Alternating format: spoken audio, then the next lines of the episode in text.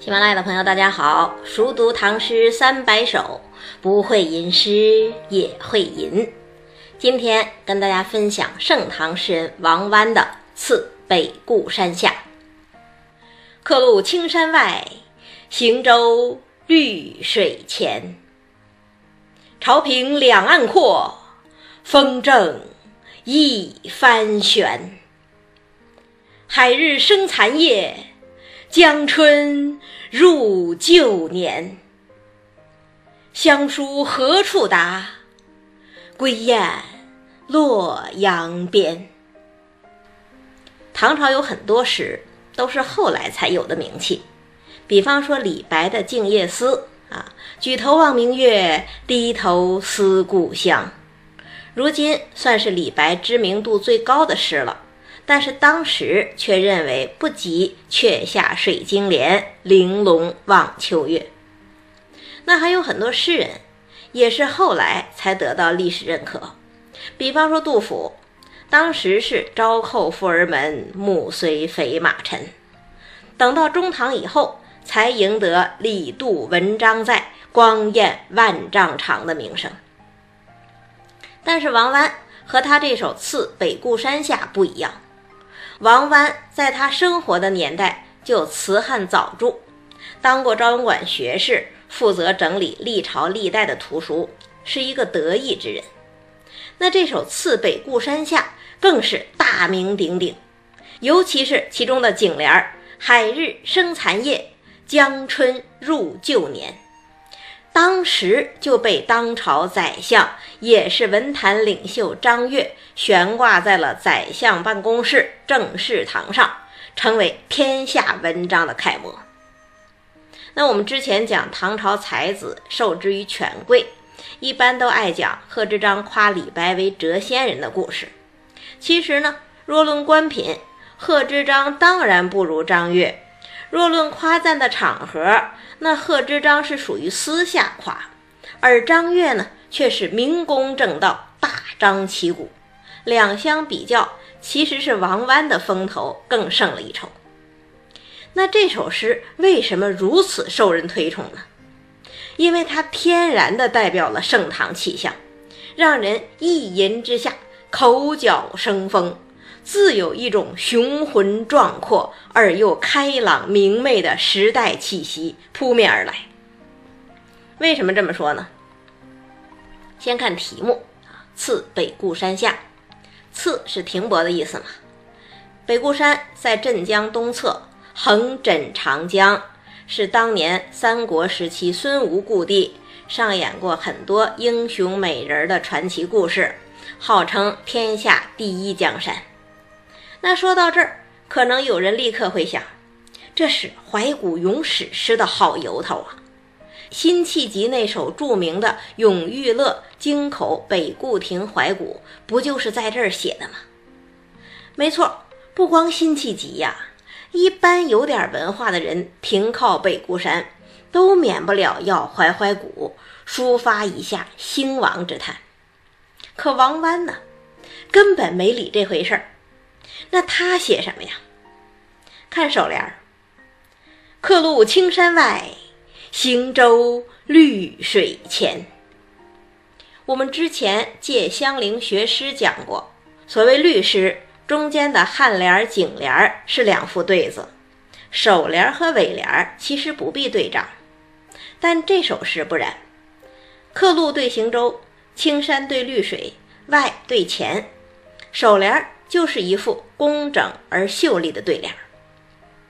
那所谓客路，当然是诗人要去的路；青山呢，则是题目中的北固山呐。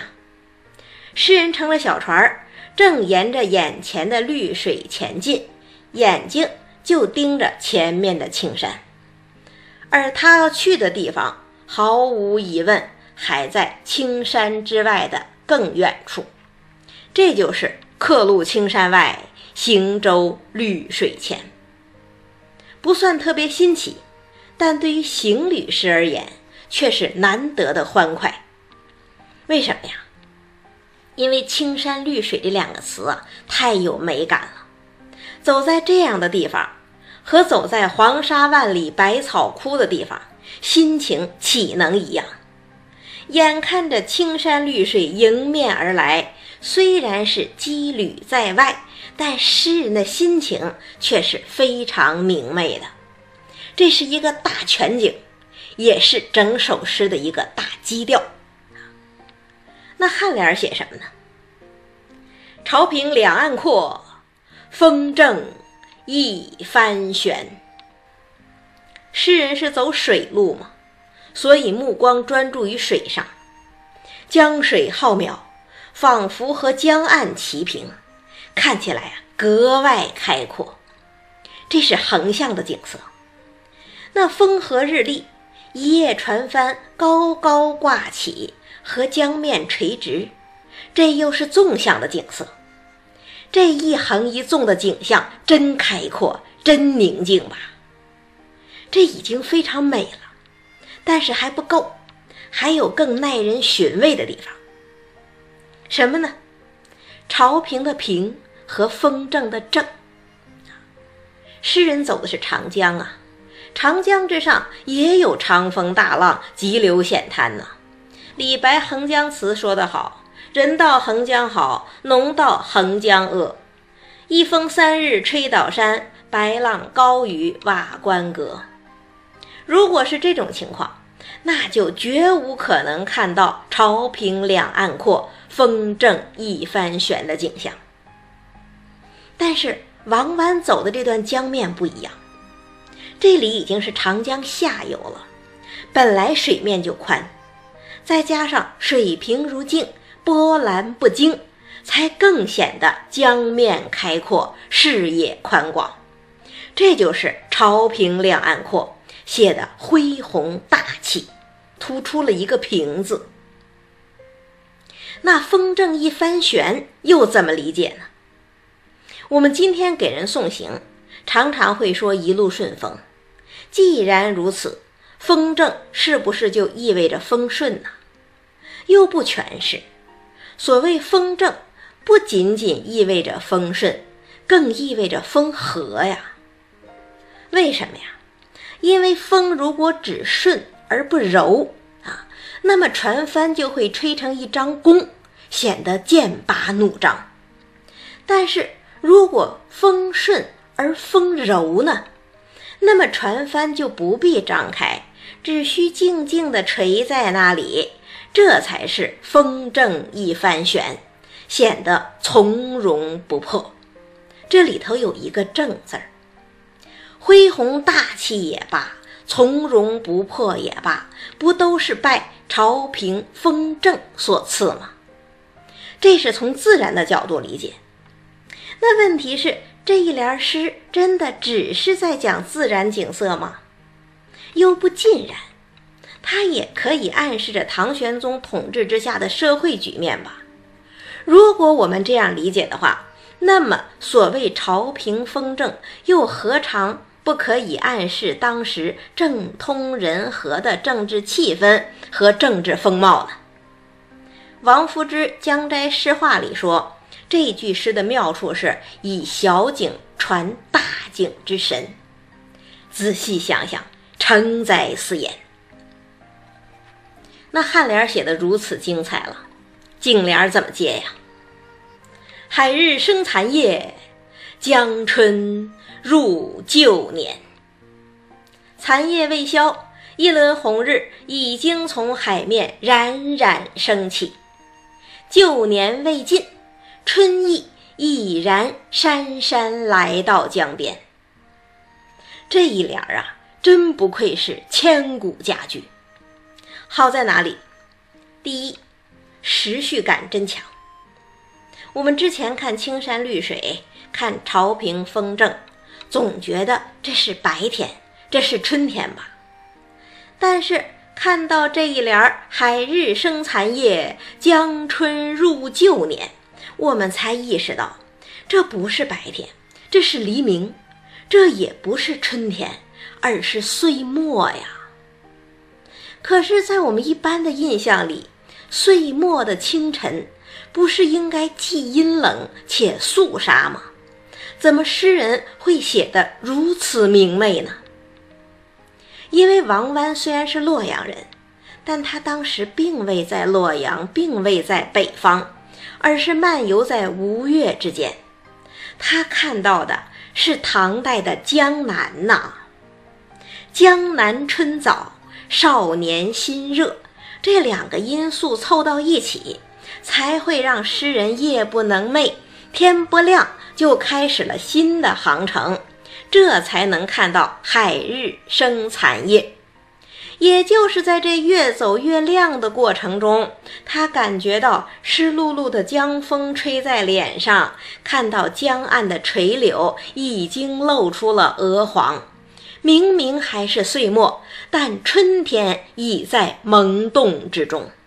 这就是江春入旧年呐。我们一般很少这样形容岁末吧？所以这一联是意料之外，但是仔细想想，江南春晓，恐怕还真就是这个样子。这又叫情理之中，既在意料之外，又在情理之中，就让这个季节转换的时令感显得特别动人。这是我们说的第一个好处，时序感。那光有时序感还不够，这一联是。更妙的地方在哪儿？在意象好。此刻已经是一年之末了，王湾却还在长江之上漂泊。一般人到这个时候都难免生出一番哀愁。比方说，同样是唐朝人崔涂的《楚夜》啊，“迢递三八路，即为万里深。乱山残雪夜。”孤独异乡人，或者是戴叔伦的“旅馆谁相问，寒灯独可亲。一年将尽夜，万里未归人。”每逢佳节倍思亲呐，本来也是人生常态。可是王湾不一样，王湾一反此道，并没有沉浸在漂泊的情绪之中。而是看到了一种伟大的自然力量，夜去明来，冬尽春回，这是多么令人喜悦、令人鼓舞啊！正是因为这种振奋的基调，他就把让他感觉到震撼的伟大力量做成了主语，放到了句子的最前头，把它突出出来了。这伟大的力量是什么呢？是海日和江春呐，在辽阔的海天之间，一轮红日喷薄而出，势不可挡。它生于暗夜，却又即将驱散黑暗。在浩荡的江水两岸，春意正如春水般暗暗涌动，一发不收。它闯入旧年，又即将取代旧年。这一个生字儿，一个入字儿，历代都说好，这是拟人化的写法吗？它显得有点粗暴，但却那么有力量。这真的只是在写太阳和春天吗？也不是吧，这还是虎虎有生气的少年之心，更是呼之欲出的大唐盛世啊！他如此高明。却又如此自然，如此浑厚，如此鲜活，难怪一代文宗、一代贤相张悦会把它挂在正式堂上。还有什么比它更能代表盛唐气象的呢？那首联明丽工整，颔联开阔宁静，颈联雄壮生动，理趣盎然。每一联都无可挑剔，怎么结尾呢？乡书何处达？归雁洛阳边。本来诗人放舟于青山绿水之间，沉醉于壮丽的江南春晓，他的内心是开朗而明快的。可是呢，正在这个时候，一排大雁掠过晴空。春天到了，大雁都北归了呀。那自己这个不安分的游子，是不是也该回家了呢？一缕淡淡的乡愁就这样随着大雁一块儿掠过了少年诗人的心。北归的大雁一定会经过他的家乡洛阳吧？他想到了鸿雁传书的故事，于是尾联也就脱口而出了：“乡书何处达？归雁洛阳边。”我在这大江之上啊，怎样才能把家书捎给亲人呢？北归的大雁呐，就请你们在路过我家乡洛阳的时候，替我报一声平安吧。一派抒情，让尾联儿笼罩着一层薄薄的乡愁，同时还呼应了首联的“客路青山外，行舟”。绿水前，很漂亮。这乡愁是真实存在的，却并不沉重。它带着少年的轻快，带着江南的春意，更带着时代的蓬勃，让人忍不住会想：假使王湾身在洛阳的亲人真的收到了这封信，收到了他这首诗，会怎样呢？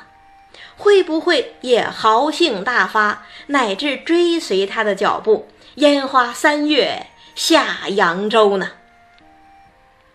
一个伟大的时代，一个得意的少年，一段壮阔的大江，一个萌动的春天，天时地利人和聚在一起，才有了这首朝气蓬勃、不可复制的壮丽诗篇。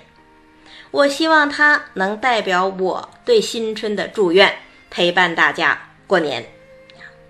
再读一遍：客路青山外，行舟绿水前。